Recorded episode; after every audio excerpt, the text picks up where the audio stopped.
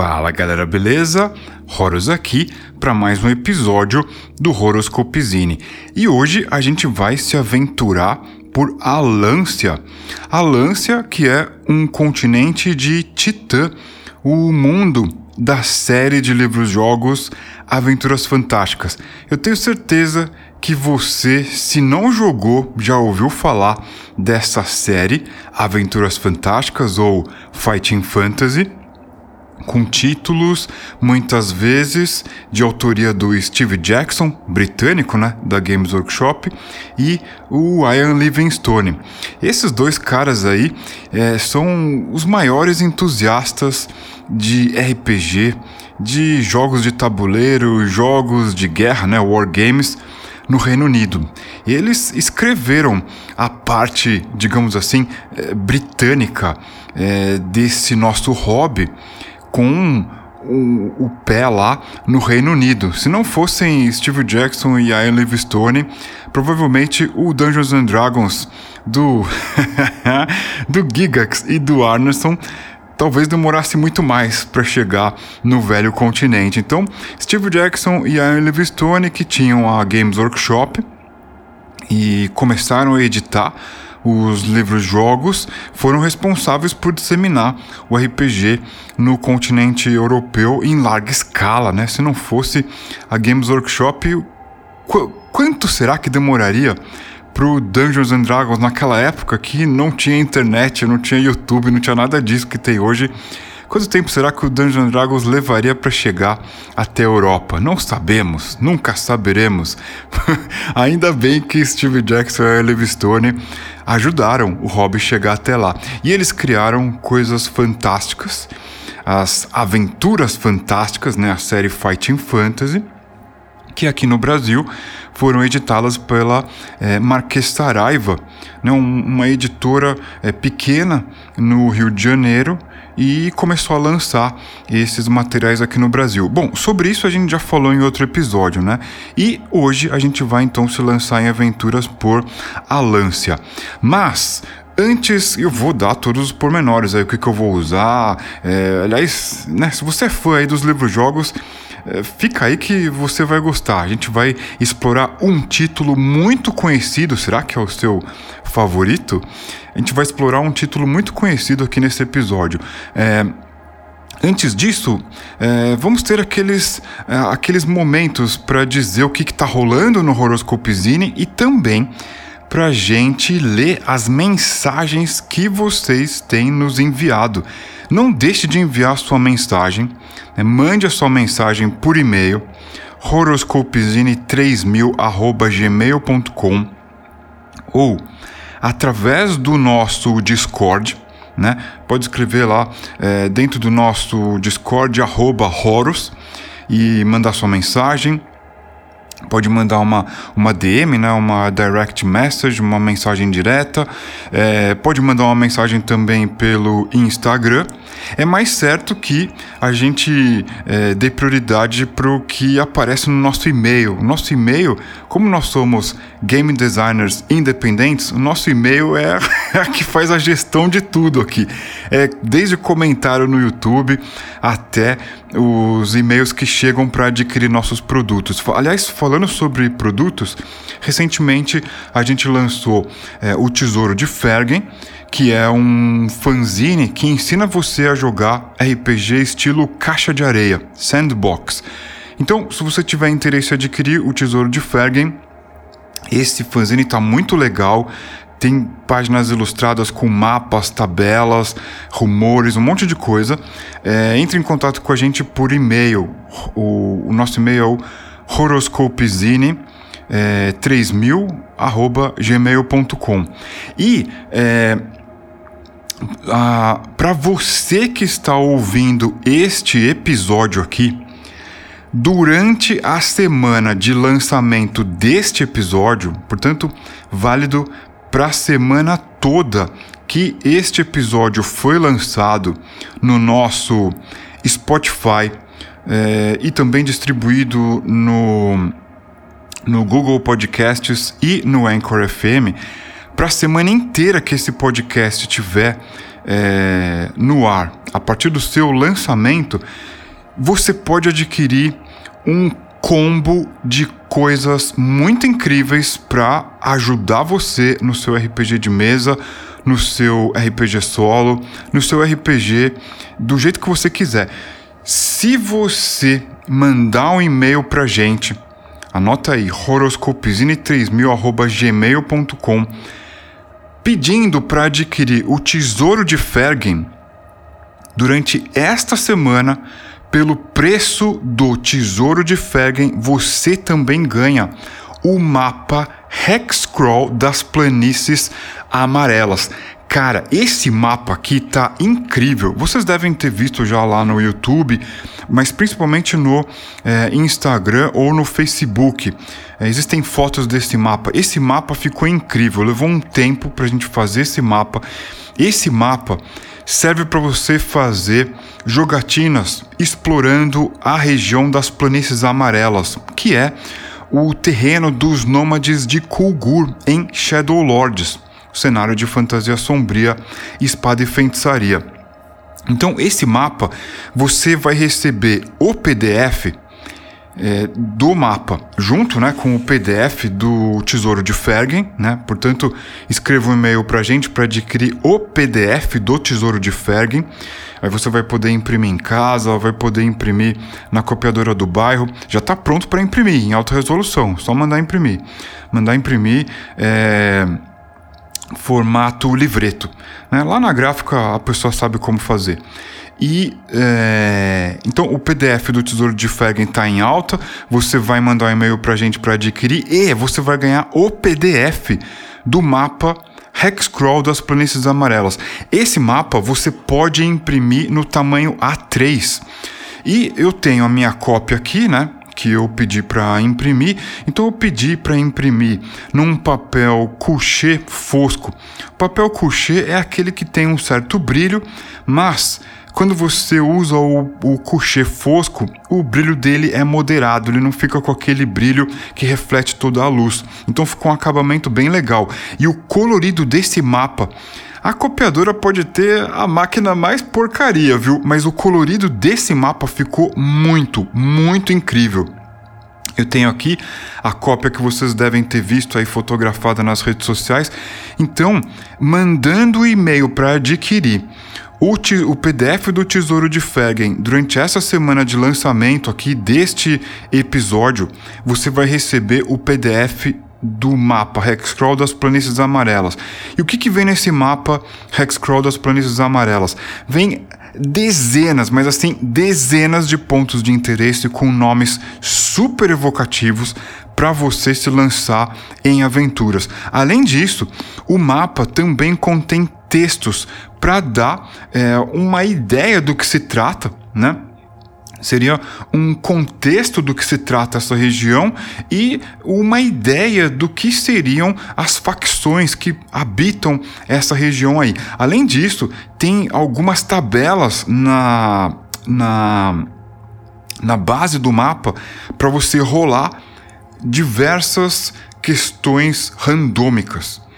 Por exemplo, é, tem uma das tabelas que diz assim: ao explorar, descubra que está nos arredores. Aí você rola o dado e vai descobrir na hora o que, que está nos arredores de onde você estiver explorando essa região.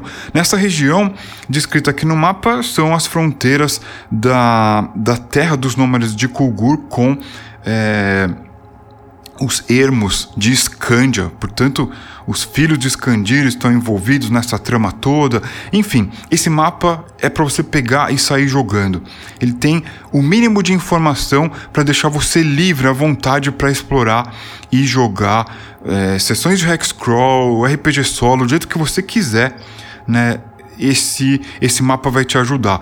Então, né? Recapitulando, esta semana, a semana do lançamento deste podcast aqui, deste episódio, e apenas durante esta semana, portanto, seja rápido, mande aí um e-mail para adquirir o fanzine, o PDF do fanzine O Tesouro de Fergen, pelo mesmo valor do PDF do fanzine, você recebe o PDF das é, planícies amarelas, o mapa Hexcrawl das planícies amarelas, que é todo colorido e você pode mandar imprimir no formato A3, né, como eu sugeri aí, um coucher fosco, é, para você poder usar na sua mesa junto com seus amigos e amigas ou em jogatinas solo, né? E enfim, uh, esses PDFs eles estão em alta, em altíssima qualidade, é só mandar imprimir. E isso daí então é o que a gente gostaria de compartilhar esta semana com você, porque adquirindo o que a gente faz, você também apoia o nosso trabalho. De alguma maneira a gente consegue viabilizar esse esforço todo de estar aqui dedicado a falar sobre coisas que amamos de verdade. Então, obrigado você que adquiriu o PDF do Tesouro de Fergen. Conte aí, né, já que você adquiriu aí, como é que você está se saindo em jogar é, as suas aventuras, a sua campanha, a sua one shot de é, caixa de areia, sandbox, usando o Tesouro de Fergen. É, tem mais, tem mais. Aqui a gente não para, tem mais. No nosso It, você vai encontrar o nosso It através do nosso Linktree. O It é uma plataforma onde a gente adora compartilhar as coisas que a gente cria, sejam elas jogos completos, ferramentas, aventuras, mapas, ilustrações e muito mais. A gente lançou recentemente um, uma ferramenta para você criar nomes Nomes de personagens, nomes de pontos de interesse, são nomes abilolados que você vai lá simplesmente rolar o dado e poder usar ou hackear, muda a letra, muda a consoante, muda a vogal, enfim, é uma ferramenta para inspirar você. Eu não, não, acho muito fácil criar nomes, não, mas essa ferramenta a gente consultou vários tipos de nomes de culturas diferentes, com foco na fantasia. Porém, os nomes estão tão abilolados que dá para você fazer coisa alienígena. Então, vale a pena você consultar. Esse PDF a gente fez é, tanto em português quanto em inglês. É, tá lá no nosso It e você vai encontrar, vai baixar o PDF para poder é, usar isso, que isso daí vai te ajudar a criar nomes de personagens, nomes de pontos de interesse, talvez até o nome dos continentes, dos mundos aí que você estiver criando. Então, consulte, porque isso pode ajudar você a ter uma ideia melhor do que, que pode ser é, nomes diferentes para você usar, empregar ou improvisar, né? Tá ali no meio do jogo, precisa criar um NPC, um personagem controlado pelo mestre. Você vai lá, pega aqui, ó, estou com os, os meus dadinhos aqui, você rola e já sai, já sai usando. E a, né, nesse episódio aqui eu vou mostrar como é que eu usei essa ferramenta também, né? Então, é, tem a dica aí para você adquirir o PDF do Tesouro de Fergen, ganha junto é, durante a semana aqui de lançamento desse episódio o mapa Hexcrawl Planícies Amarelas, os PDFs em altíssima qualidade para você imprimir na sua copiadora do bairro, na gráfica, e tem o PDF para gerar nomes, o gerador de nomes do Horoscope Zine lá no nosso It. Tudo isso você encontra é, clicando no nosso Linktree lá tem o It. E uma dica aí, já siga, faça um perfil lá e siga a gente no It, porque através do It você pode montar coleções, você pode dar o, uma nota para os nossos produtos, né? Dá lá um 4, 5, dá uma nota alta para os nossos produtos para a gente ficar bem ranqueado na plataforma. Você pode fazer uma resenha e, obviamente, é uma plataforma que tem outros criadores lá, então só tem benefício você aderir o It é, aproveita para seguir a gente por lá. E é, eu vou agora pegar aqui o meu celular para ler uma mensagem que eu recebi essa semana. Por isso que eu digo aí, manda uma mensagem para a gente que a gente está aqui é, querendo ler essas mensagens né, que vocês nos enviam. Uma mensagem muito legal que eu recebi. Recebi por e-mail. Deixa eu abrir aqui o meu celular. Tá aqui, ó. Deixa até, na, até marcado na, na, na caixa de entrada aqui para não me perder, porque é muito e-mail, muita coisa. Eu quero ler essa mensagem aqui porque ela é uma mensagem bem bacana. Então, não deixe de mandar mensagem pra gente. Elogie o nosso trabalho, faça perguntas. Né, traga é, assuntos, é, temas, pautas para a gente abordar aqui no podcast né, ouviu algum episódio, achou muito legal, manda uma mensagem pra gente, deixa a gente saber. Isso é importante, porque estimula a gente a continuar criando. Eu já, já falei várias vezes aqui, eu não sou o único a dizer isso, né, outros criadores também compartilham desse pensamento. Não é fácil você produzir conteúdo independente em PTBR no Brasil, né, em português no Brasil. É muito adverso o cenário, mas uma mensagem como essa aqui nos enche de motivação e isso é bem importante para a gente continuar remando contra as adversidades. Então, olha só esse e-mail que eu recebi aqui, eu vou ler para vocês. Obviamente que eu não vou expor aqui o nome da pessoa. É... Então, a pessoa mandou e-mail, o título do e-mail é o Tesouro de Fergen. Olá, meu nome é Pi, não vou revelar o nome da pessoa. Tenho Pi né? não vou revelar a idade da pessoa, e tive apenas duas experiências jogando RPG, com pessoas que também não tinham muita experiência. Recentemente, através do meu interesse por narrativas, arte, jogos digitais e jogos de tabuleiro, encontrei o canal de vocês no YouTube e gostei demais. Olha que legal. Cara, a gente não tem um centavo, a gente não, não coloca. É grana, porque a gente não tem é, em anúncio, é, em, em coisas para promover o nosso canal, a gente não tem dinheiro para colocar nessas é, essas plataformas, essas essas mídias pagas. Então, poxa, se você encontrou o nosso canal por aí, é sinal de que é, isso é muito incrível, né? Você encontrou algo que estava lá buscando e acabou é, vendo o nosso conteúdo, isso é muito incrível. Isso é muito bacana. É... Tô tentando aprender mais desse universo. Estou jogando Aventuras Fantásticas solo e preparando para propor uma jogatina com amigos a partir de uma edição do Aventuras Fantásticas também. E olha só, coincidência ou não, hoje a gente vai falar sobre aventuras fantásticas aqui. A gente vai né, se lançar numa jogatina aqui em Alância, que é o, um dos continentes onde. É, uh, é o pano de fundo, um dos continentes onde mais existem livros-jogos é, falando sobre. Na maioria dos livros-jogos, eles acontecem em Alância. Né? Outros acontecem em outros continentes, mas a maioria acontece em Alância.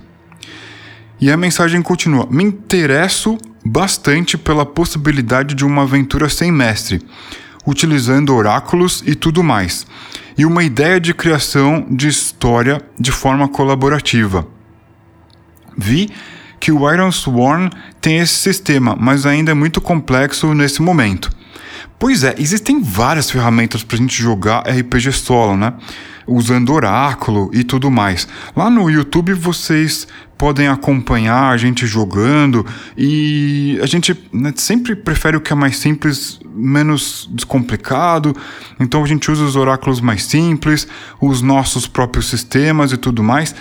É, existem, existem sistemas um pouco mais complexos e eles às vezes nem sempre estão em português PTBR, às vezes está em inglês, o que pode dificultar para algumas pessoas. Uh, e aí, olha só, a pessoa diz: comprei o RPG do Hora de Aventura, o Adventure Time, né, eu acredito, Hora de Aventura, acho que é a tradução do Adventure Time, por conta de uma promoção e pretendo aprender também. Estou acompanhando vocês no Spotify e gostando muito do conteúdo. Poxa, muito obrigado. Né? Estamos aqui então no Spotify. Que bom que você está aí nos acompanhando. Então você vai reconhecer a mensagem que você mandou para a gente, porque a gente está lendo aqui a sua mensagem.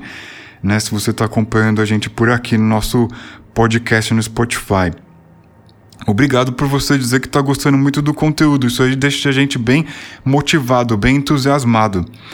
Uh, a mensagem segue.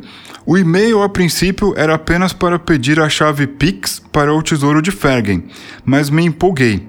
Vocês me passam a chave para eu fazer o Pix? Me interessei pelo Zine. Parabéns pelas narrativas, pelos zines, pelos desenhos, mapas e tudo mais. Abraço.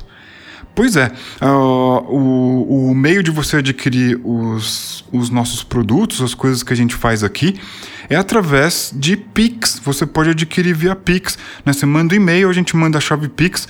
Aí você, fazendo a transferência lá, pode é, mandar o, o comprovante. Assim que a gente tiver ali na, na plataforma comprovar o pagamento, a gente já manda o link para você por e-mail. Você já baixa, já manda imprimir ou já baixa usando o digital mesmo, né? Sem, é, sem embaraço, sem embargo. É para a gente sair jogando mesmo. E isso é muito bacana porque apoia a gente de maneira integral. Né? A única coisa que está é, entre eu e você é o e-mail. Manda o e-mail aí. que você vai ter os PDFs e vai apoiar a gente também. Né? De frente de outra, outros meios de é, apoiar um artista, um, uma plataforma, uma, um criador de conteúdo, que às vezes você tem que financiar e uma parte daquilo é, fica com a plataforma de apoio e tudo mais. Quando você adquire as coisas que a gente cria via Pix, não tem terceiros, né? vai direto, o apoio é integral. Isso é muito importante, porque é, qualquer plataforma que você usar é, vai cobrar alguma porcentagem lá. Né? Se você usa o PayPal, ele vai cobrar uma taxa. É, se você usa o Apoia-se, ele vai cobrar uma taxa. E quando você usa é, o Pix direto, né? manda um e-mail, a gente manda a chave Pix não tem isso. Ou seja, a gente consegue financiar melhor tudo que a gente cria aqui. A gente consegue bancar melhor tudo que a gente cria aqui. Não é pouca coisa, gente. Não é pouca coisa. Né? Os, os softwares para edição, mixagem, masterização desse áudio que você está ouvindo, eles têm um custo. Né? O tempo livre que a gente dedica a estar aqui fazendo podcast, fazendo vídeo, escrevendo jogo, traduzindo jogo, ilustrando jogo, fazendo mapa. A lista é enorme. Esse tempo livre a gente poderia estar tá se dedicando a pegar trabalho que bancaria as nossas contas. Mas o amor pelo hobby é maior. E isso deixa tudo mais difícil, né? O nosso tempo livre fica esmagado, fica muito pequeno. A gente faz porque a gente ama mesmo. Qualquer pessoa que tem uma ideia mínima de planejamento de negócio fala: "Cara, vocês são loucos. Vocês para com isso. Pode parar." Mas a gente é teimoso, a gente ama o que a gente faz. Então, quando você adquire tudo que a gente faz por e-mail via Pix, aí você ajuda a gente demais, você estimula a gente a é, continuar fazendo isso. Né? Então, muito obrigado você que mandou esse e-mail, que adquiriu o Tesouro de Fergen, principalmente, e que disse todas essas coisas muito legais aqui pra gente, né? Então, eu tenho certeza que você vai reconhecer que a sua mensagem foi lida aqui. Mande você aí também a sua mensagem por e-mail. Nosso e-mail é horoscopezine3000 gmail.com a gente também é, usa o Instagram. Você pode mandar lá uma mensagem pra gente no Instagram, arroba horoscopezine no Instagram. E se você está dentro do nosso Discord, eu, eu acho que você, se ainda não faz parte, deveria estar tá lá, porque lá nós anunciamos as nossas agendas e as mesas de jogos que você pode participar. São mesas gratuitas que você pode participar jogando com a gente. É, dentro do nosso Discord você também pode mandar mensagem pra gente, né? Basta lá colocar um arroba Horus dentro do nosso servidor ou é, mandar uma DM, né? uma direct message, uma mensagem direta. Então, eu vou aqui deixar aqui o, o, o celular de escanteio para a gente não se distrair. E eu vou é, me lançar aqui numa aventura. Agora chegou a hora, hora de aventura. pois é, eu vou me lançar aqui numa aventura. Por quê? Eu quero mostrar para você na prática como que a gente pode usar um jogo que a gente tem no nosso It que até o presente momento ele é gratuito, ele está em PTBR em português, que é o Shadow Lords Mini System. Um jogo, vou ler aqui para você, caso você ainda não tenha baixado o PDF. Né? Primeira página aqui. O que é? Shadow Lords Mini System é um sistema de RPG minimalista inspirado na simplicidade de jogos OSR, Free Kriegspiel e clássicos do gênero, como Dungeons and Dragons, Fighting Fantasy, Dungeoneer e Traveler. Pois é, essas são as nossas referências quando a gente pensa em jogo. Tá aqui o Fighting Fantasy, ou seja, Aventuras Fantásticas, o Dungeoneer, o Advanced Fighting Fantasy também, né? Coisas de Steve Jackson e Ian Livingstone, os britânicos que ajudaram a colocar o hobby nascido lá no meio oeste, da turminha do Gary Gigax e do Dave Armerson, Dave Arneson, os caras que jogavam Greyhawk, Blackmore, né, ou os, os criadores, os é, digamos assim, inventores do nosso hobby, portanto, conteúdo seminal, se não fosse o Steve Jackson e o Ian Livingstone, esses caras iam demorar bastante para chegar lá no Reino Unido, mas a Games Workshop deu uma mãozinha né? E os caras fizeram um maior sucesso na Europa também. Então hoje a gente vai é, visitar o trabalho desses caras, que não é pouco, e é, aproveitar para apresentar algumas ferramentas aqui. A primeira é o Shadow Lords Mini System. Então lá a dica aí, lá no nosso It, por isso que eu falei, siga a gente no It. Né? Lá no nosso It você vai baixar o PDF do Shadow Lords Mini System para acompanhar, para entender o que está se passando aqui. E é, se você conhece Dungeons and Dragons e Aventuras Fantásticas, você vai entender porque é a mesma coisa. Uh, e a gente vai é, mostrar aqui como que a gente pode criar é, os nomes de personagens usando a nossa ferramenta de geração de nome de personagem. Né? Então eu estou aqui com a tabela de é, tabela geradora de nomes, né? a tabela que você encontra lá no nosso It, que a gente falou aqui no começo do episódio. E vamos criar aqui três personagens para sair em aventura por Alância, um dos continentes do mundo de Titã, que é o cenário da série, da maior, da maior parte dos livros-jogos da série Aventuras Fantásticas. E será que a gente vai escolher aí como pano de fundo o livro-jogo que você é fã. Eu adoro esse livro-jogo. Ele, ele dizem que é um dos mais difíceis. Eu sempre morro. É, será? Qual, qual, qual livro que você acha que é? é? bom, primeira coisa é a gente criar personagem. E a gente vai criar então os personagens usando o Shadow Lords Mini System.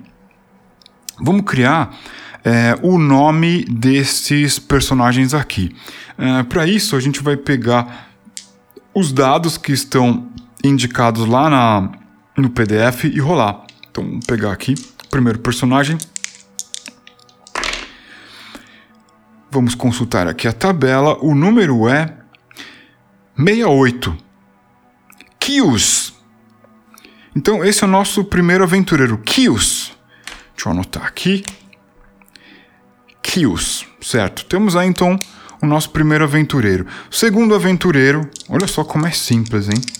Segundo aventureiro. número 55, Blotar. Então, vamos anotar aqui. Blotar. Perfeito. Ah, dois aventureiros acho que é pouco. Vamos colocar mais um aventureiro aí. Então, Kios e Blotter. Agora vamos ver quem é o terceiro integrante desse Power Trio aí. 47. 47 é Frostan. Então, olha aí, três personagens gerados com nomes que deram através dessa tabela aqui. Óbvio que você não precisa usar um nome que está na tabela. Né? Você pode jogar mais de uma vez, misturar, trocar letra, é, vogal, consoante, de trás para frente. Você pode fazer do jeito que você quiser. Né? Isso não só para personagens, mas para é, os, os pontos de interesse. Que você quiser é, improvisar ou estiver ali criando, né? Tá escrevendo uma aventura, alguma coisa, preparando alguma coisa para sua próxima sessão de jogo, a sua campanha, entre outras coisas. Ah, ok, muito bem. Kills, Blotter e Frostam. Agora a gente vai rolar esses personagens aí. E vamos ver aqui. É... Como é que a gente cria personagem com o Shadow Lords Mini System? Tá aqui, ó. É o título aqui no, no manual do Shadow Lord Mini System é Role os atributos. Role um D6 para cada atributo e anote todos os, os resultados. Cada valor tem um modificador. Pois bem, então, como são seis atributos: força, agilidade, saúde, inteligência, sabedoria e personalidade. A gente vai rolar um D6 para cada um. Vamos ver aqui né, o que, que vai dar. Então, primeiro pro Kills. Bom, foram né, seis dados aqui. Eu vou já anotar aqui na num papel e anotando os modificadores também, né? Então ele tem mais um de força, é, de agilidade tem mais dois, de saúde ele tem mais um, inteligência e sabedoria nada e personalidade também não. Ok. Agora vamos rolar pro. Olha como é rápido. Vamos rolar pro Blotter. Vamos ver o que, que saiu aqui. Uh, ele tem força mais um. Uh, a agilidade nada, ou seja, zero. Né? Saúde mais um. Isso é bom. Uh, inteligência, sabedoria nada. E personalidade mais dois. Legal, porque personalidade, olha só. Cadê aqui? Deixa eu pegar. Você vai ver lá no, na hora que você baixar o PDF, né? Mas cadê aqui? Personalidade é força de vontade. E força de vontade, de repente, a gente pode usar para superar algum desafio, alguma coisa do tipo, né? Muito bom. Bom, tem mais então, tem, tem que rolar aqui os dados do Froston, né? Vamos ver os atributos dele então, vamos lá. Uh, o que que deu aqui? Deu. Uh, deixa eu pegar aqui. Os atributos. Uh, força, nada. zero, né? isso de, de ajuste, né? De modificador. agilidade, nada. Hum, de saúde, mais um. Pelo menos. Depois, inteligência mais dois. Esse cara aqui acho que é o mais brilhante do grupo. É, de inteligência mais dois, de sabedoria nada e de personalidade nada. Então, bom, deram bons aventureiros aqui. Alguns né, com mais saúde, mais destreza, mas, bom, beleza. Tem o Blotter, que é o cara aí que tem uma personalidade é, com bastante relevo, digamos assim. Bom, vamos anotar aqui a defesa deles, né? Base 10. Então, kills base 10, mais 2 de agilidade. E mais um, vamos, digamos que ele está usando um escudo que dá 13. Né?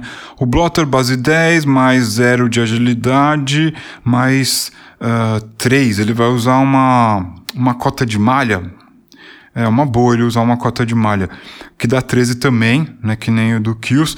O Frostam, uh, base 10, mais nada de agilidade. Digamos que ele pode ter, deixa eu ver aqui, mais, mais um, né, um escudo, e mais um, ele usa um manto de peles, vai. E aí isso daí dá 12 de defesa. Beleza, tá bom, né? Pelo menos eles, se tiverem que enfrentar algum perigo, não vão é, estarem não vão estar em apuros.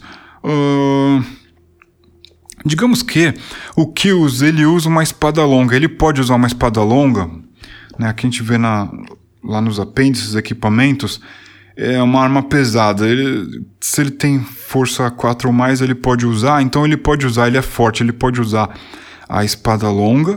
O Blotar, é, digamos que ele tenha um machado de batalha ele pode usar? Pode, pode usar. Ele é forte, ele pode usar. E digamos que ele tem uma besta, né, que pode ser a mesma coisa que um arco curto, né, de dano 2d6. Pode ser, beleza. A espada longa faz 3d6, o machado de batalha 3d6. O uh, que mais? Uh, ah, tá, bom. E, e digamos que o, digamos que o Blotter, digamos que o Blotter ele tem essa besta e ele tem, vamos ver, vamos jogar um d6. Vamos ver aqui, ó. Ok, três, três virotes de prata. E eu já vou dizer por quê. A gente já já vai dar o contexto disso. Tem três virotes de prata com essa besta aí. E o Frostam, ele não é tão forte. Ele pode então usar um machado pequeno, né? Um machado de, de uma mão, porque ele está usando o escudo na outra, né? 2d6 de dano. Beleza, então tá anotado aqui. É, ponto de vida. É, ponto de vida, vamos lá. 1d6 mais modificador de é, força e saúde. Então, ó. Uh, 4 mais 1 mais 1 pro kills, o que dá 6. Então vamos anotar aqui 6. Beleza? Uh, blotter. Ó, 4 também. 4 mais 1 de força mais 1 de saúde dá 6. O louco, 4 também pro Frostan. 4 mais 0 de for, de modificador de força, né? E mais um de modificador de saúde, o que dá 5, então. 4 mais 0 mais 1, 5.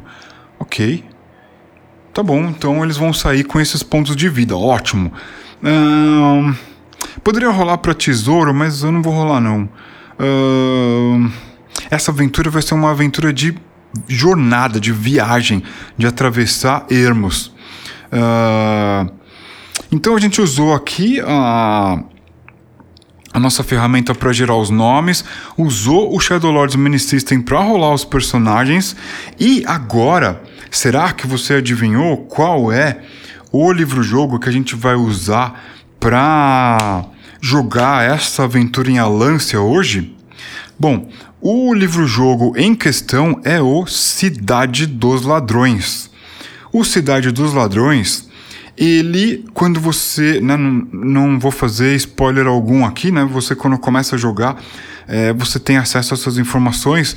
Ele é, conta a história, né, você sendo um herói, você é um espadachim, um mercenário, que é abordado por um pai desesperado porque a sua filha foi é, ameaçada de ser sequestrada, de, de ser é, levada embora né?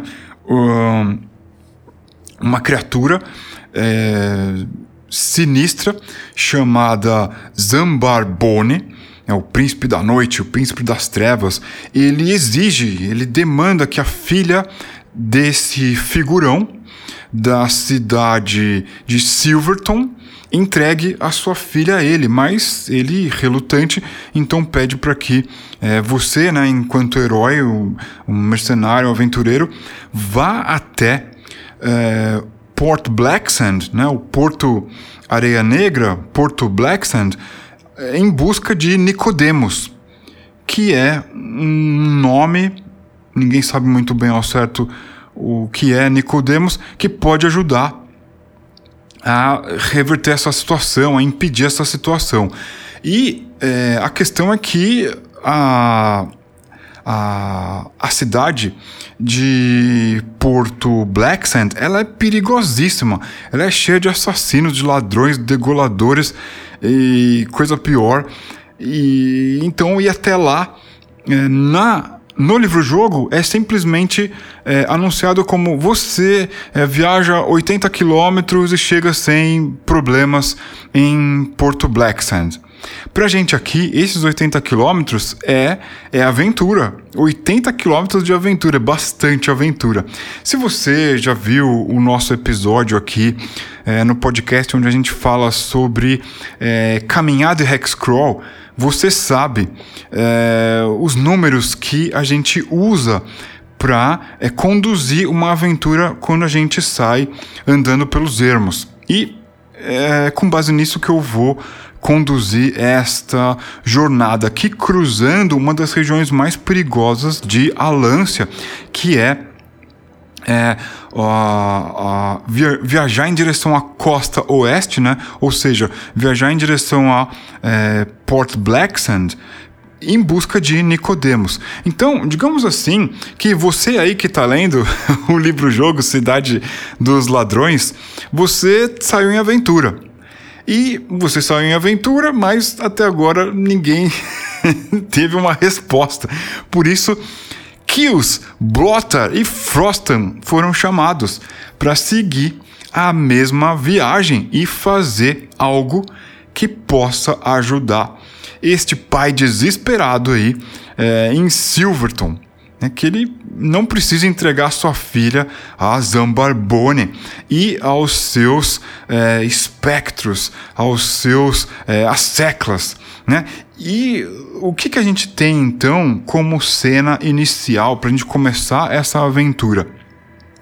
Nós estamos, portanto, em Silverton. Nós vamos viajar ao, é, em direção ao oeste e ao norte por 80 quilômetros, sendo que uh, a gente pode andar por volta de 20 quilômetros por dia, né? A gente pode andar muito mais que isso, mas isso daí implicaria em fadiga, em outras coisas, como a gente já explicou é, em outros podcasts. Inclusive, né? É, tem uma informação bem bacana, bem objetiva, bem, é, digamos assim, esmiuçada no, no, no fanzine O Tesouro de Fergen sobre é, esse tipo de situação, né? É, andar, ficar é, fatigado, quais são as consequências da fadiga e tudo mais quanto anda por dia, o máximo que dá para andar por dia, a montaria anda quanto. No Tesouro de Fergen a gente organizou essas informações para você poder conduzir é, essa caixa de areia. Então, né, outra, outra dica aí para você que está em dúvida se é, quer adquirir o PDF do Tesouro de Fergen. Enfim, é, vamos então tomar como base o 20 km por dia. Desse jeito a gente não vai ter fadiga, não vai ter problema. O que dá já que na hora que a gente começa ali, eh, começa a ler A Cidade dos Ladrões, o, o livro nos diz são 80 quilômetros de viagem, redondo. Então isso daí vai dar aproximadamente quatro dias para a gente se as condições estiverem favoráveis, né? O que a gente vai ver agora. A nossa missão então é ir até é, Port Blacksand, Porto Areia Negra, Porto Blacksand e encontrar Nicodemos, seja lá quem for. Porém, a nossa, o foco da nossa jogatina aqui vai ser esse, essa viagem, esse trajeto. E o que, que a gente sabe? A gente sabe que em Silverton as pessoas têm um toque de recolher. Por quê? Existem criaturas sinistras tentando ameaçar os seus moradores assim que o sol se põe, né? Houveram vítimas dessas criaturas, dezenas delas são os chamados cãos da lua, os cães da lua.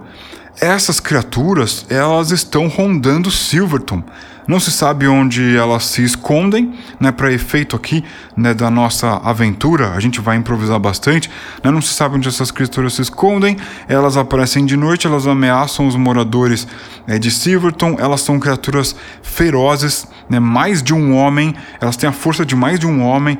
Elas já dizimaram dezenas de, de moradores, de aldeões de Silverton e nós teremos que sair de Silverton em direção a Porto Blacksand e essas criaturas podem estar por aí.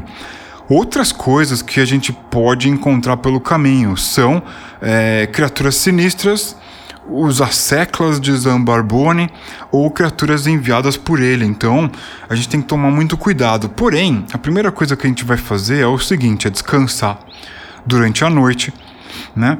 E partir no dia seguinte. A gente vai partir no dia seguinte com essa missão de encontrar Nicodemos e tentar evitar um, uma situação trágica, uma situação ruim para os habitantes de Silverton e esse pai, cuja filha ele não quer entregar para Zambarbone.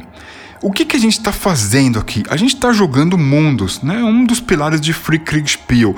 A gente se apropria do mundo, do cenário do contexto e joga RPG em cima disso usando o sistema de regra que a gente quiser. Para mim, na minha opinião, quanto menos regras, melhor. Por isso que a gente está usando aqui o mini system, o Shadow Lords mini system. A gente criou o personagem rápido aqui e vai sair em aventura. Que os Blotter e Frostan acordam e vão é, andar em direção ao oeste ou ao norte, a Porto Blacksand. Porém, primeiro procedimento aí de Hexcrawl, né, ou de é, Point Crawl, viagem por ermos.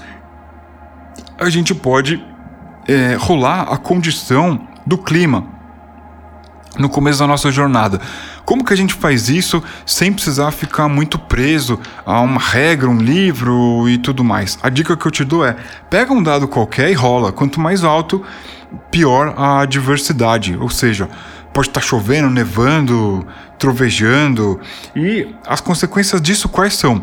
Se está chovendo nos arredores, é, uma trilha se apagar, uma estrada ficar enlameada, aí você vai improvisando, né? Você né, leva isso tudo em consideração. O que mais?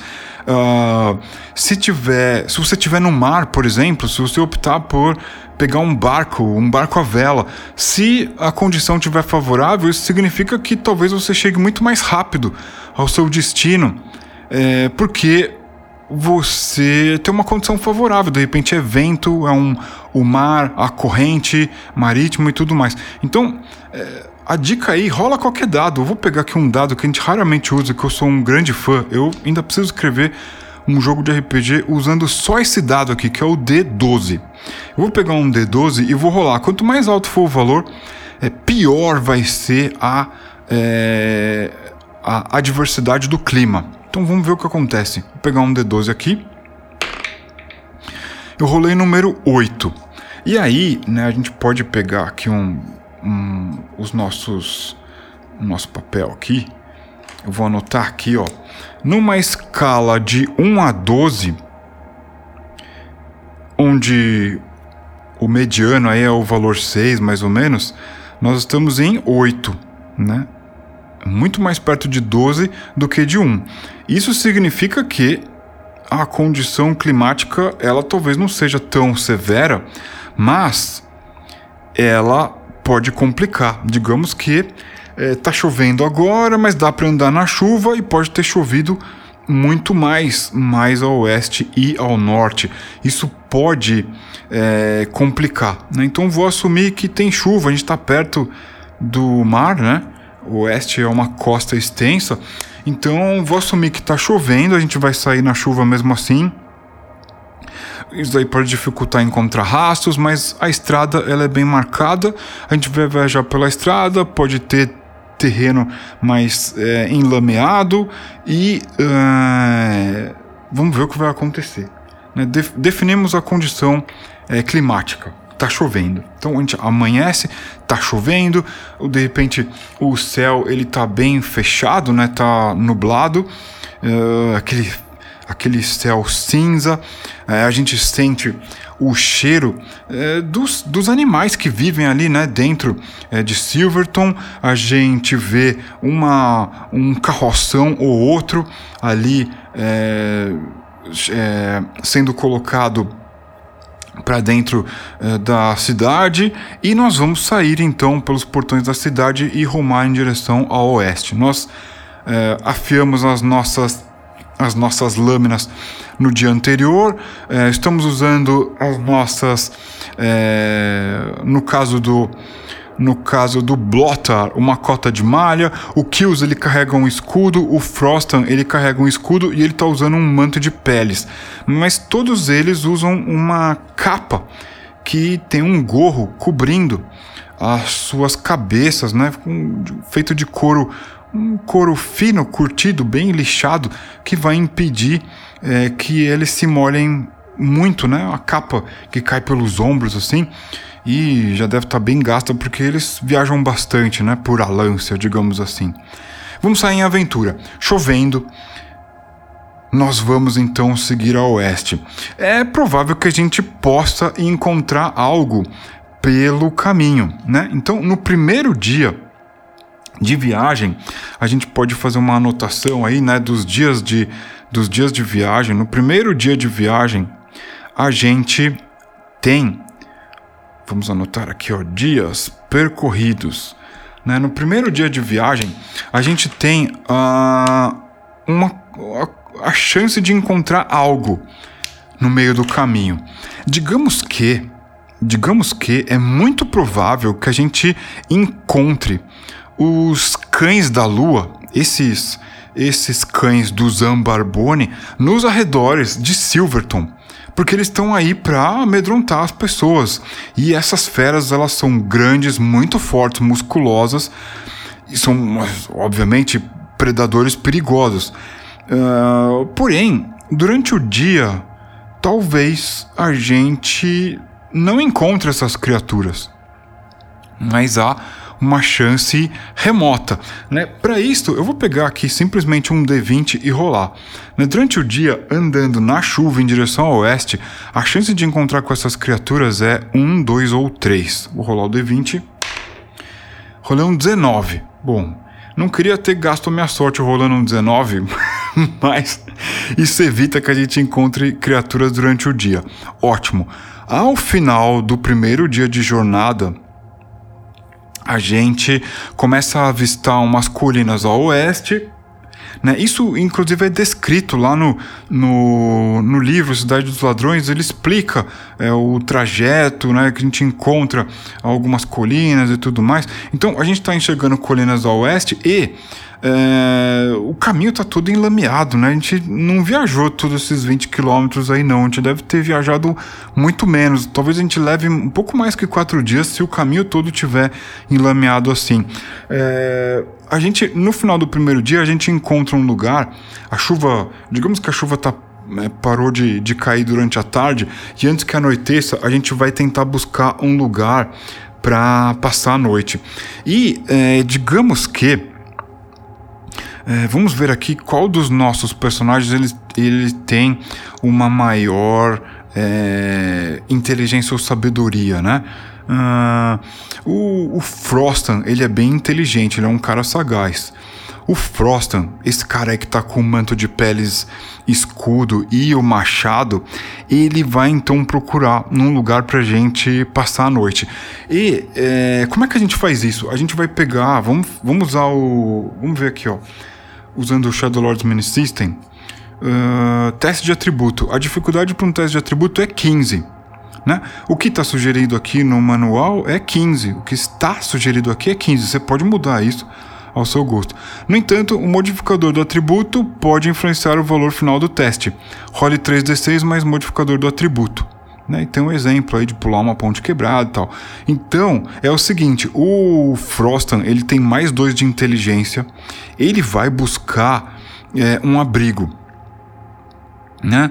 Uh, o que, que, o que, que significa a gente encontrar um abrigo? Vamos então estabelecer as condições aí é, do, dos riscos, né?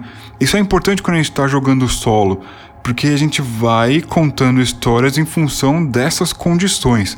Né? Embora não tenha regra para isso, eu acho legal a gente ir estabelecendo esses desafios, porque primeiro você vai relatar isso, né? fazer ali um relato de aventura, poder escrever tudo isso e é, é de fato um desafio, né? São coisas que a gente tem que tentar superar também embora sejam uma jogatina solo, são desafios que a gente tenta superar. O, a questão aqui então vai ser rolar um 15 ou mais, mas o Frostan tem mais dois. Então o Kills, que é o sujeito lá que usa sua espada longa, tem um escudo, é um cara bem ágil. O Kills e o Blotter, o Blotter é o sujeito da cota de malha, né? E, e o machado, é, machado de batalha. E a sua besta com os virotes de prata. O Kills e o Blotter eles vão aguardar enquanto o Frostan busca, antes do anoitecer total, um lugar para eles ficarem é, abrigados. Né? E, e, e, ficando abrigados, a chance de alguém ficar bisbilhotando, a chance de um encontro é menor né, durante a noite. Uh, então vamos lá, preciso pegar aqui 3d6 e rolar contra 15, só que é, o Frostan tem mais 2 de inteligência. Então vamos lá, ó. Ele jogou aqui, ó, um 5 e um 4, o que dá 9 mais 1, 10. Ele tem mais 2, 10, mais 2, Uh, 10 mais 2 dá 12, certo? Uh, 10 nos dados, mais 2 de inteligência, o que daria 12 ao total. Hum, e ele não encontra, ele não encontra abrigo. Talvez eles tenham que ficar num lugar muito expostos.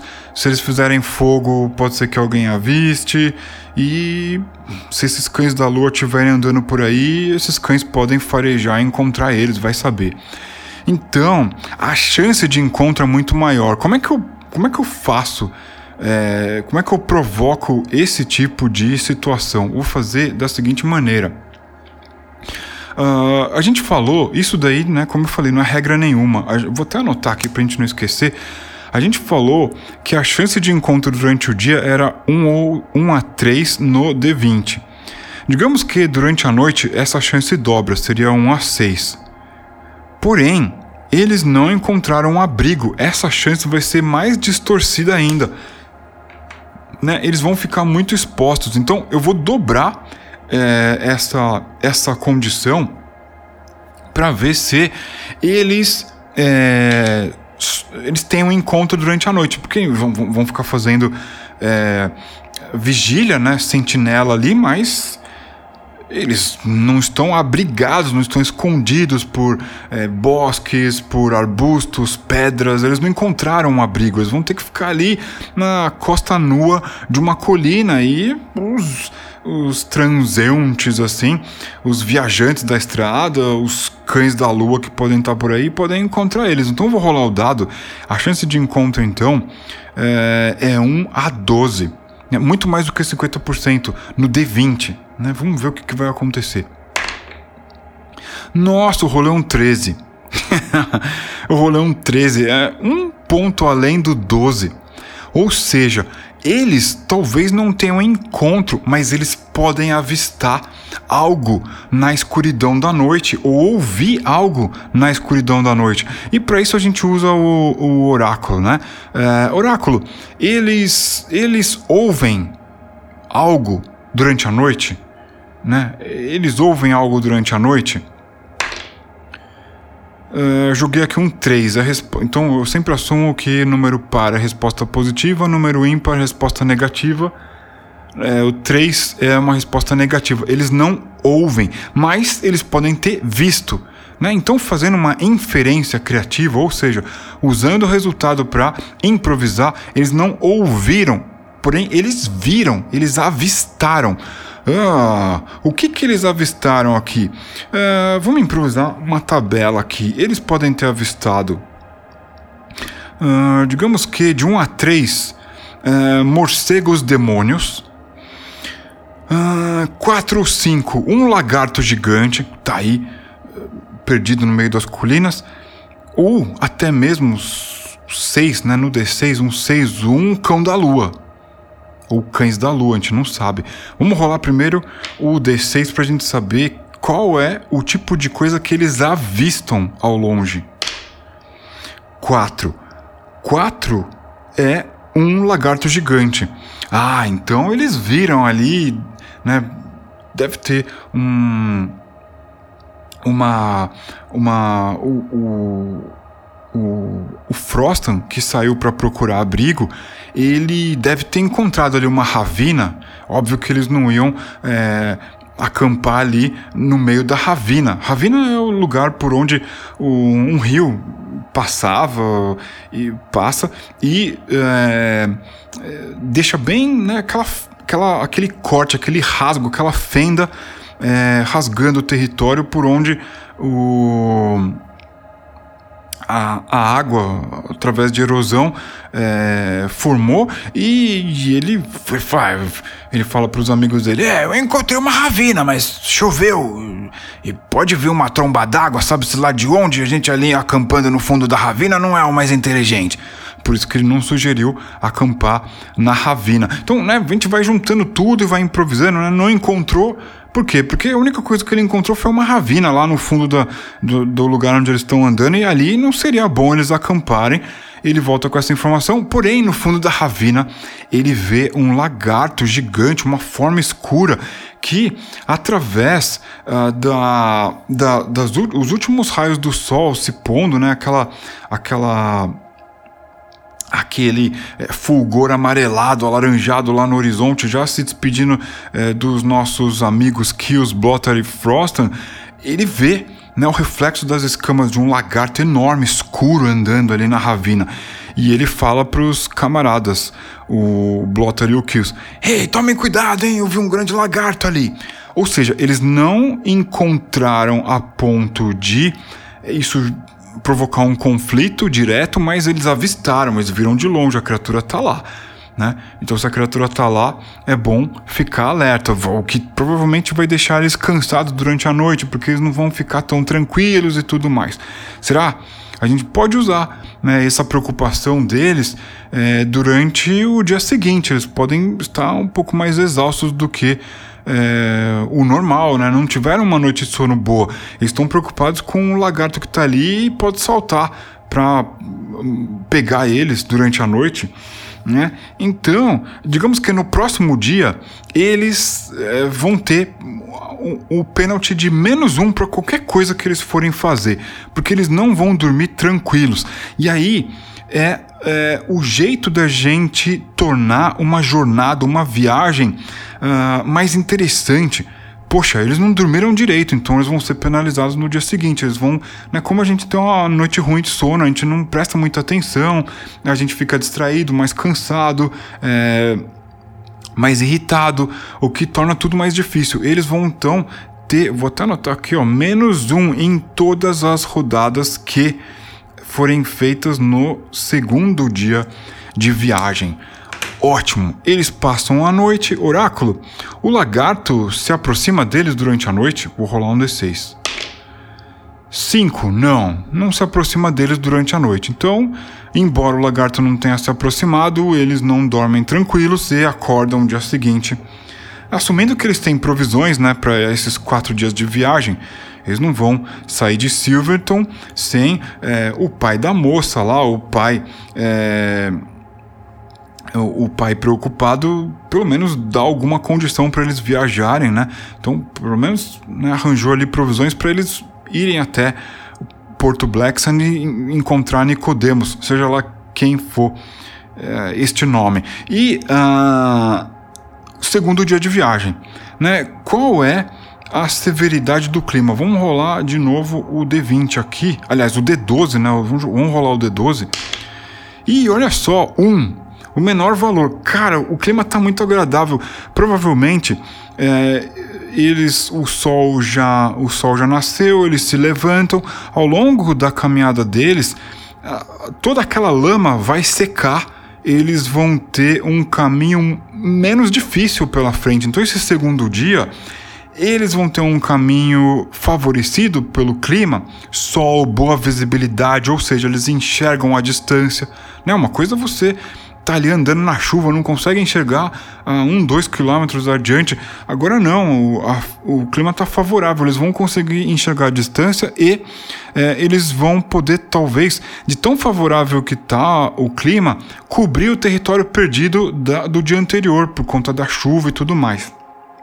Então, a gente vai para o nosso é, segundo dia de viagem. Porém, eles estão cansados, né? eles não dormiram bem na situação de estresse aí vai impactar caso algo dramático aconteça. E será que eles têm encontro durante o dia? Então, 1 a 3 é a chance de encontro que eu estabeleci aqui de forma completamente é, é, é, desprendida de manual, de livro de regra.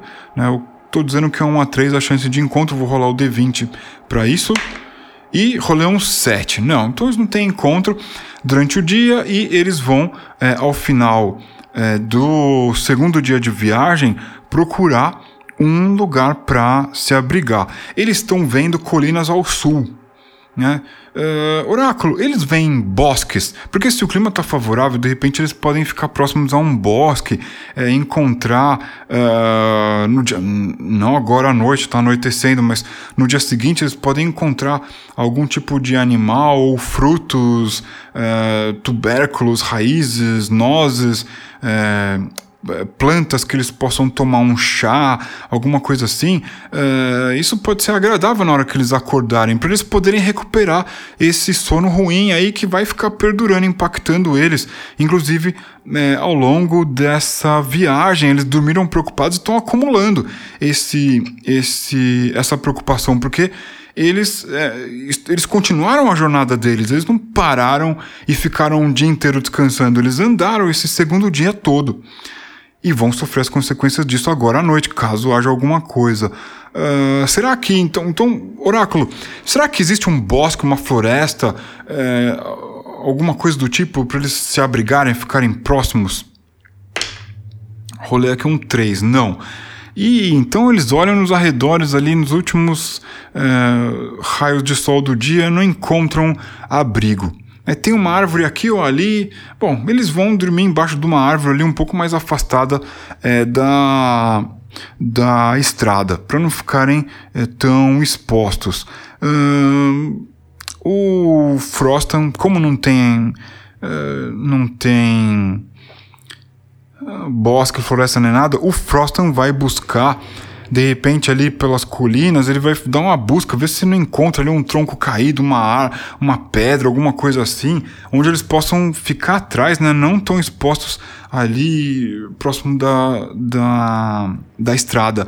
Uh, ah, 3d6 e o Frostan ele tem mais 2 de inteligência. É, se ele tivesse, ele podia usar a personalidade dele, né? Mas ele não tem. Ele não, a personalidade dele, para traduzir isso em termos de jogo, a determinação dele, algo do tipo. Mas ele não tem isso. Né? Então, vai sem isso mesmo. É 3d6 contra 15, que é a dificuldade, mas ele tem mais 2.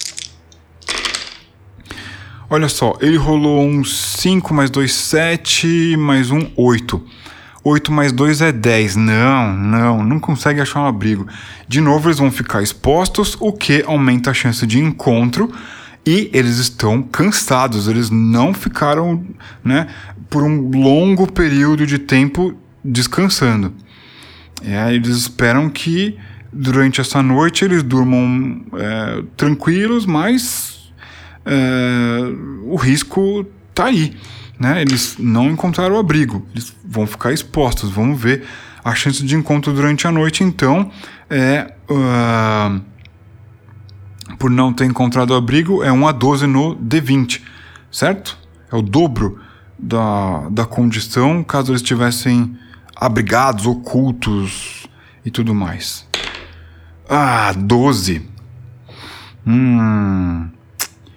Então, isso aí vai acontecer. Se eu tirei 12, eles vão ter um encontro, um encontro mesmo. Né? O que será que eles vão encontrar? Vamos continuar com a nossa tabela que a gente improvisou aqui. 1 a 3, morcego demônio. 4 a 5, uma criatura gigante. Talvez não um lagarto, mas uma aranha gigante, um escorpião gigante, algo assim. Uh, ou 6, um cão da lua. Vamos jogar então um D6 e descobrir qual encontro, né? Encontro, ou seja, toparam com um oponente. 3. Então, morcego demônio, né? Zambarbone e as suas criaturas sinistras e uh, um morcego demônio ou mais, será? Uh, oráculo, eles veem apenas um morcego demônio?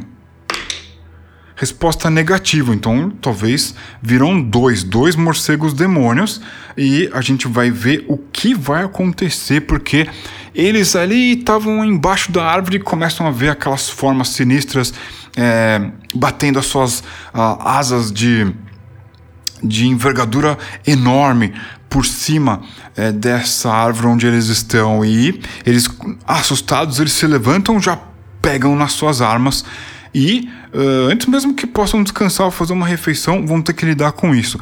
Um dos morcegos demônio é, vai mergulhar para tentar atacá-los. Porém, quem será que age primeiro? Vamos rolar um, um determinar a, a iniciativa uh, rolando um dado para cada lado. Porém, eu vou fazer o seguinte.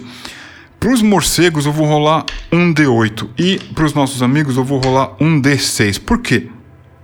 Porque esses morcegos eles, é, digamos assim, que eles têm maior facilidade de localizar é, as suas presas e essas criaturas já estavam aí é, voando por essa região e já haviam localizado eles, né, sem que eles tivessem tomado conta disso. Então elas, essas criaturas têm uma vantagem. Eu, é uma dica que eu dou: use dados diferentes para promover essa diferença. Para as criaturas eu vou rolar um D8 e elas obtêm um. Nada adiantou. Nada adiantou a vantagem delas. E para os nossos amigos, eu rolei um 4, beleza. Então eles ouvem aquele silvo agudo no ar, né? Terrível. E eles veem ó, rapidamente ali aquela asa, aquelas asas membranosas escuras dos morcegos demônios. Vai haver combate. O, o Blotter é o único que carrega uma besta. E ele tem três virotes de prata, mas esses virotes de prata ele não quer é, usar, porque ele, ele tem uma informação privilegiada de que caso os espectros, os asseclas, os servos de Zambarbone, é, que são avistados cavalgando corcéis negros, esbaforindo é, fogo pelas narinas, pela boca, ele, ele, ele, ele tem informação que essas criaturas é, são derrotadas com é, flechas de prata. Portanto, os virotes de prata da besta dele, ele não pode usar. E quantos, quantos outros virotes ele tem? Vamos improvisar aqui. Ele tem, uh, rolando um D6, tem quatro virotes comuns. Então, ó, ele tem quatro virotes comuns. Estou anotando aqui, virotes comuns para usar nessa situação. Ele é o único é, que pode disparar projétil. O, o Frostan, ele tem um machado pequeno, mas ele não vai arremessar um machado. Se ele jogar o machado dele para acertar a criatura e, e, e errar, ele vai demorar para encontrar o machado dele na escuridão aí do do crepúsculo da noite que se aproxima, então ele não vai dar uma de louco. Eles vão ter que contar com a mira do Blotter para afastar essas criaturas. Como eles agem primeiro, então o ataque vai ser feito. E é, a gente vai uh, rolar o ataque, né? Vamos ver aqui no Shadow Lords Mini System. Uh, o ataque Diz o seguinte o PDF: o, o, ataque é rolado contra a defesa do oponente. Atenção, o modificador do atributo pode influenciar o valor final do ataque. Role 3d6 mais modificador do atributo. E tem um exemplo aqui bem conveniente, né? Disparar uma flecha contra um oponente. Uh, o que pode te ajudar caso você tenha dúvidas sobre regras e tudo mais, né? Já dei a dica aí para você baixar o PDF do uh, Shadow Lords Mini System. Vamos rolar 3d6 mais modificador do atributo. Qual que é o atributo envolvido nessa situação? Não é a força, porque a besta é um instrumento mecânico, né? É uma, um arco montado em cima de uma estrutura onde você puxa é, a, a corda, né? A, a corda tensionada ali e ela que vai é, projetar o virote né, para atingir o alvo. Então, como não, não, não há uma não há força envolvida nisso para disparar, não há força envolvida, pode ter força envolvida para puxar aí o, o, o, o, cabo tensionador do virote, mas uh, não há força envolvida para disparar o virote. Digamos que o então o, o Blotter ele arma a besta, coloca um virote comum, né? Fora esse que ele armou, ele tem mais três, né? só tem quatro virotes.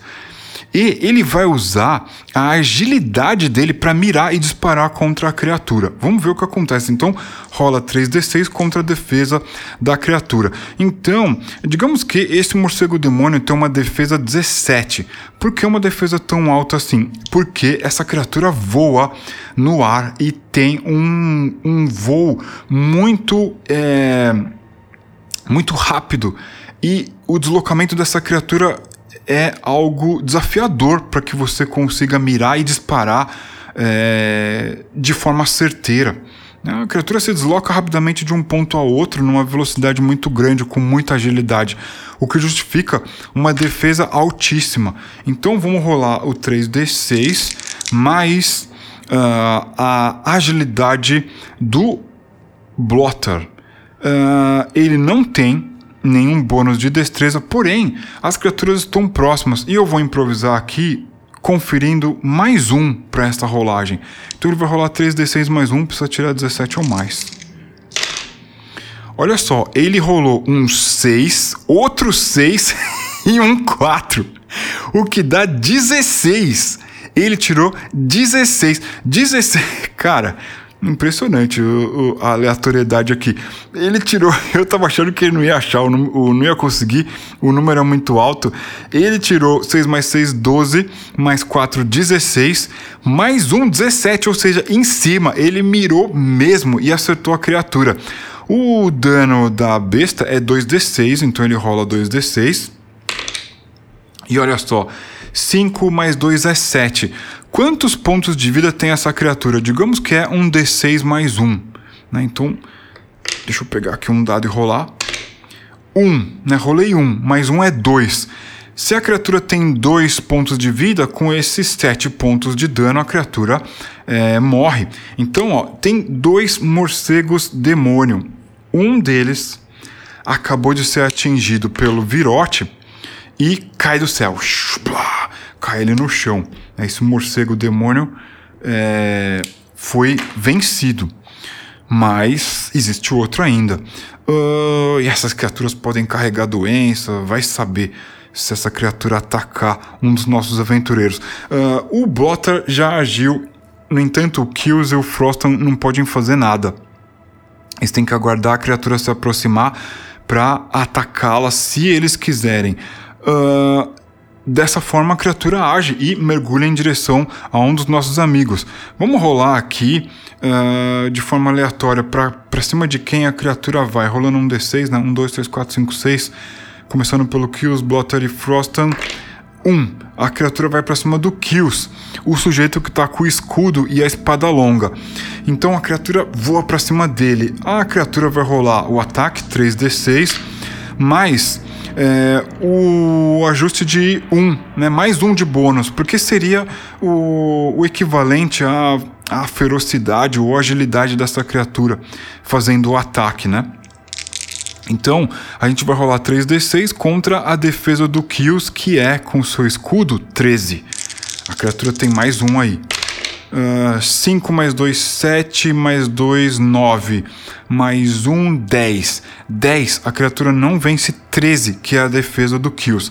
Então, a criatura erra o ataque e, é, com a criatura se aproximando do grupo, o Kills e o Frostan podem atacar. Portanto, o Kills vai atacar 3d6 com a sua espada. Ele tem mais um de força. Uh, ele rolou um 6 um 4 e um 3. Então isso dá 4 mais 6 dá 10, mais 3 dá 13, uh, eh, mais 1 dá 14.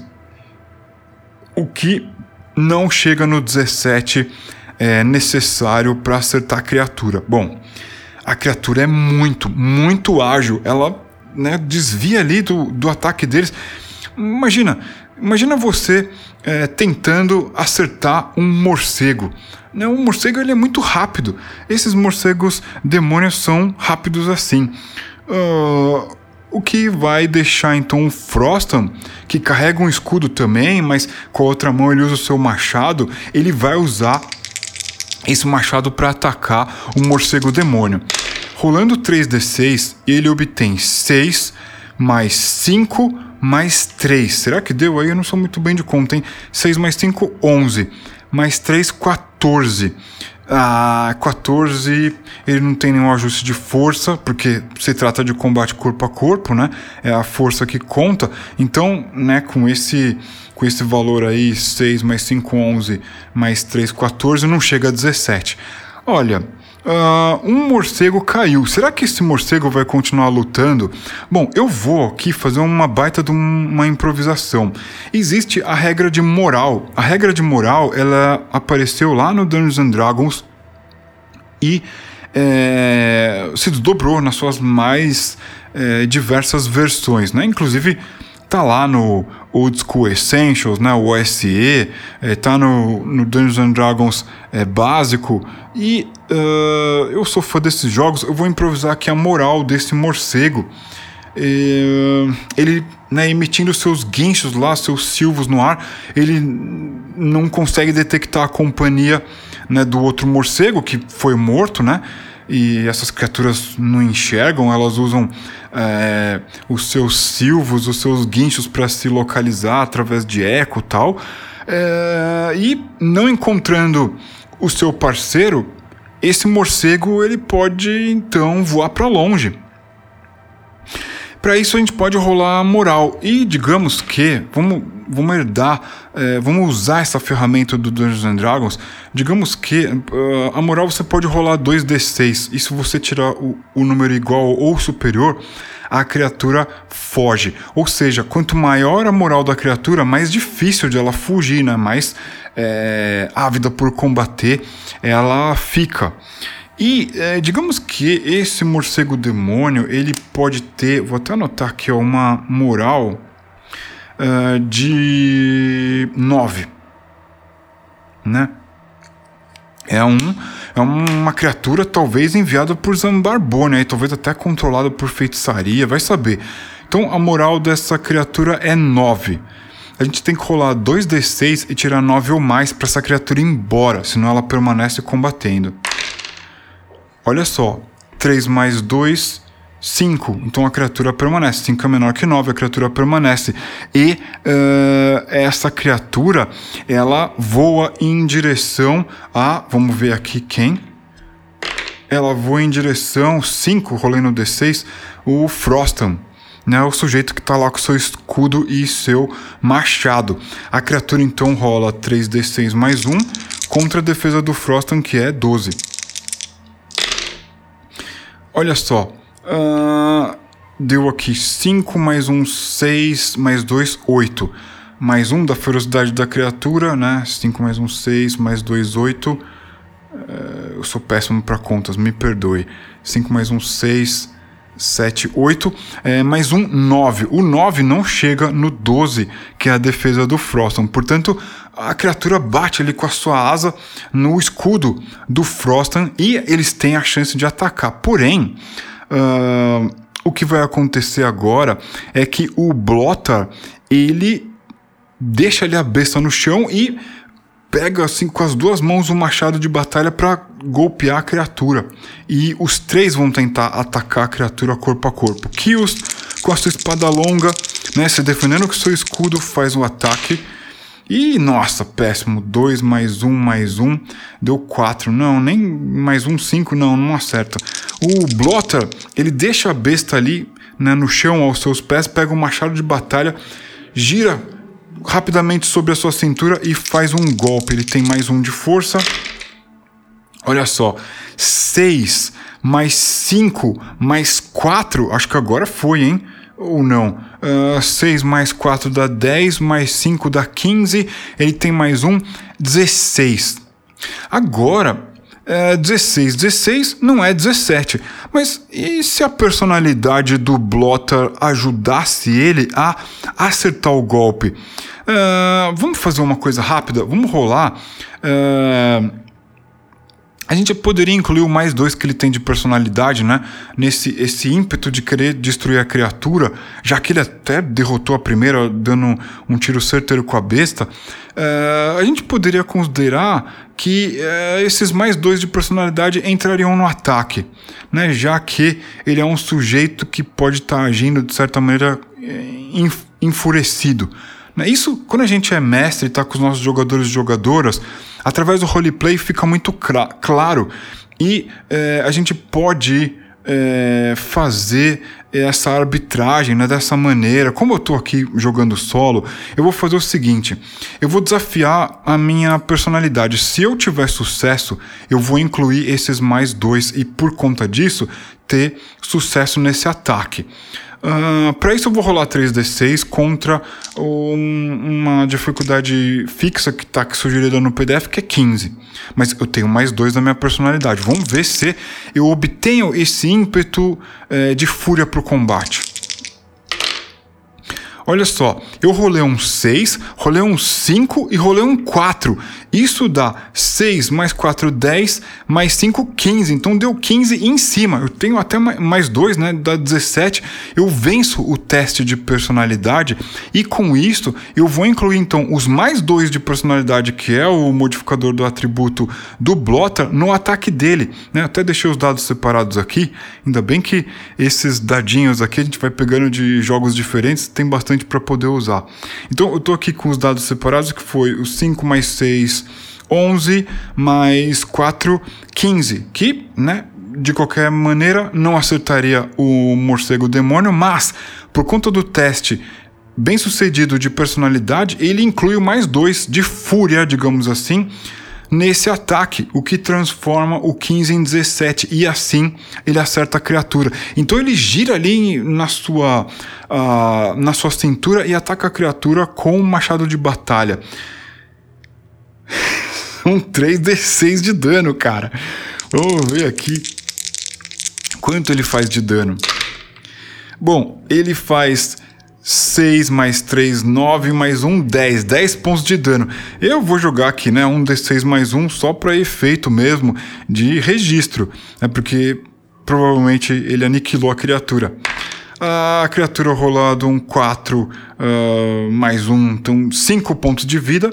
A criatura morre então é, com uh, ah, 6 mais 3 a 9, mais 1, 10. A criatura morre então com 5 pontos de negativos de vida.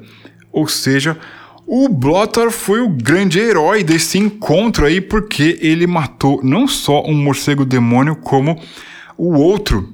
E é, das duas criaturas né, encontradas, ele é, matou as duas. e uh, será que com isso, é, com esse com esse combate bem sucedido, será que a moral deles não fica aflorada e talvez aquele cansaço do dia anterior seja apaziguado? É duro de dizer, né? Porque o cansaço ele é físico, ele não é. Ele pode ser mental também. Mas será que. Uh, o que, que você acha, né? Manda uma mensagem aí pra gente. horoscopezine3000.gmail.com. O que, que você acha?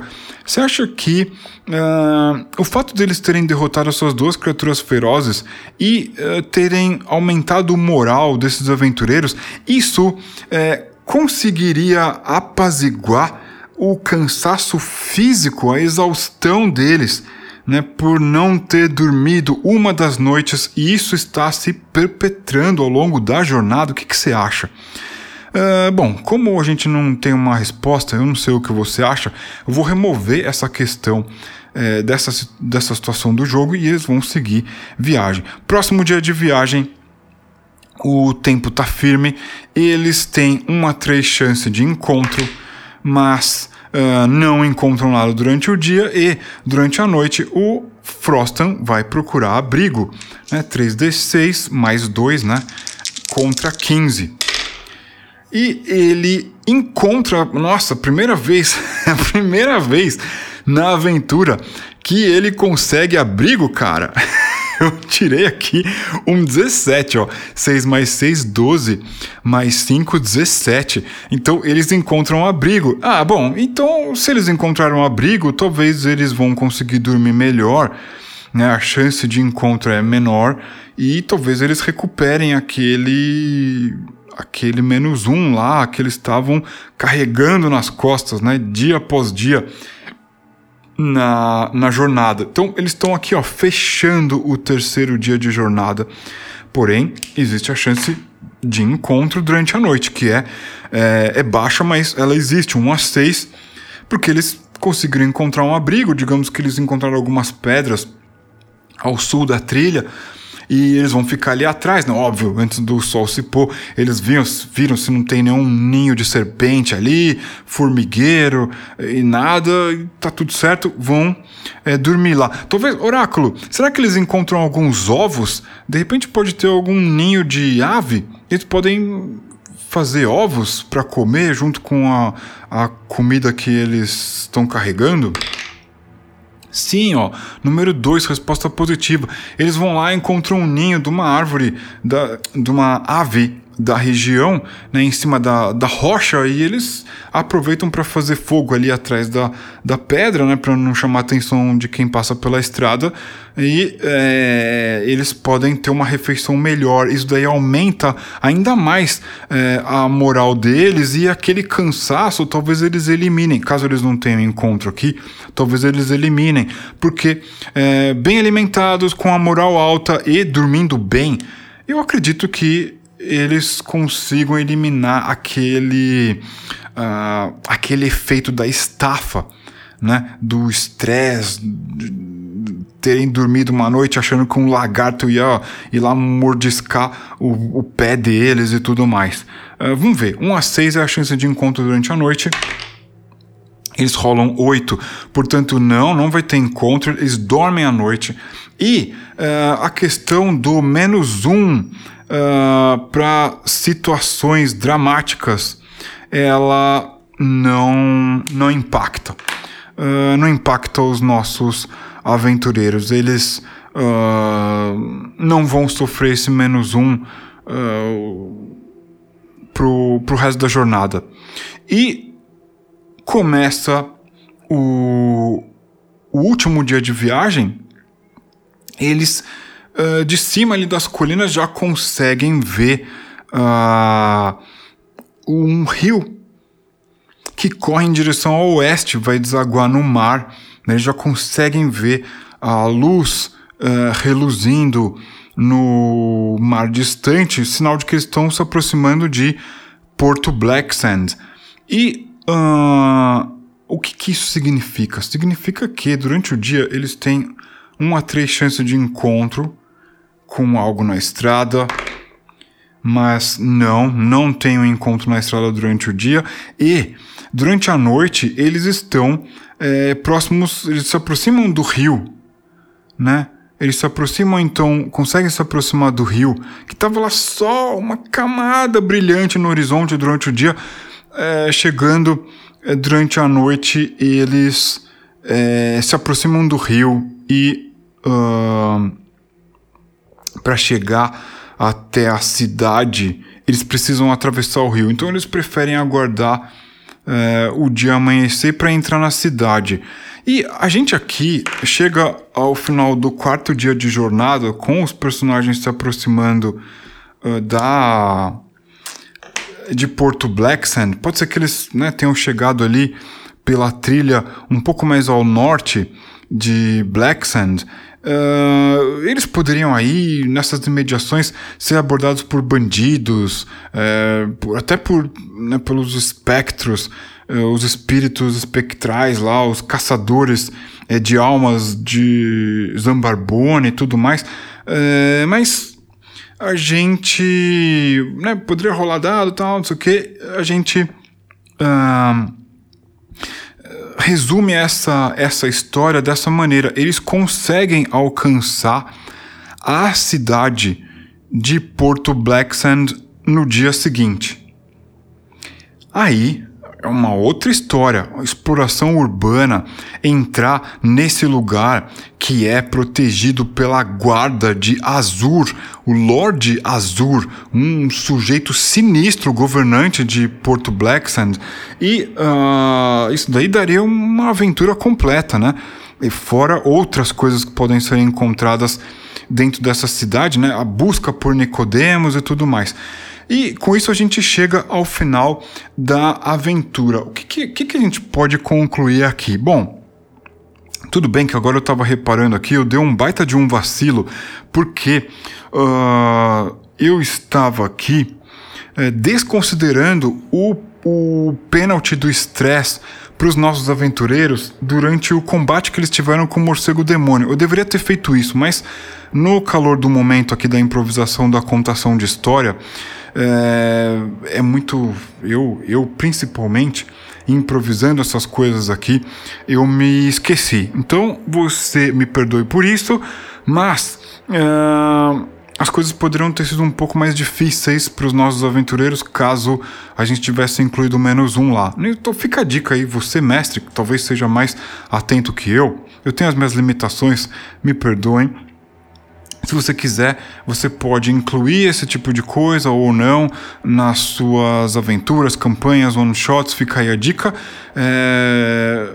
Espero que você não precise estar gravando um podcast atento ao volume, às réguas é, de tempo e tudo ao mesmo, ao mesmo instante, porque isso pode ser é, confuso, e foi o que aconteceu comigo. Uh, e então, é, concluindo a aventura, a gente usou a, o livro-jogo A Cidade dos Ladrões para conduzir um jogo livre, onde a gente se apropriou da lore, da história, do backstory, do plot, do metaplot, de todas as informações que a gente encontrou disponíveis no livro livro-jogo A Cidade dos Ladrões para fazer uma aventura.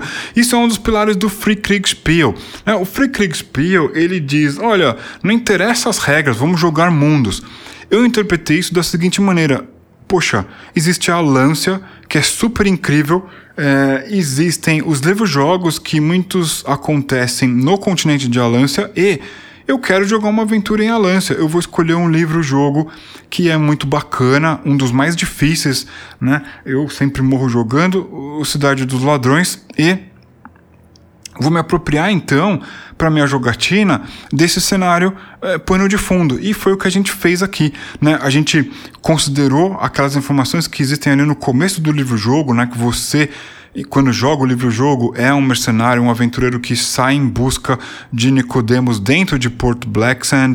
É, você uh, acaba lidando com os servos de Zambarbone, é, tem todos o, todo, toda a guarda de Azur dentro de Porto Blacksand, os ladrões assassinos e tudo mais.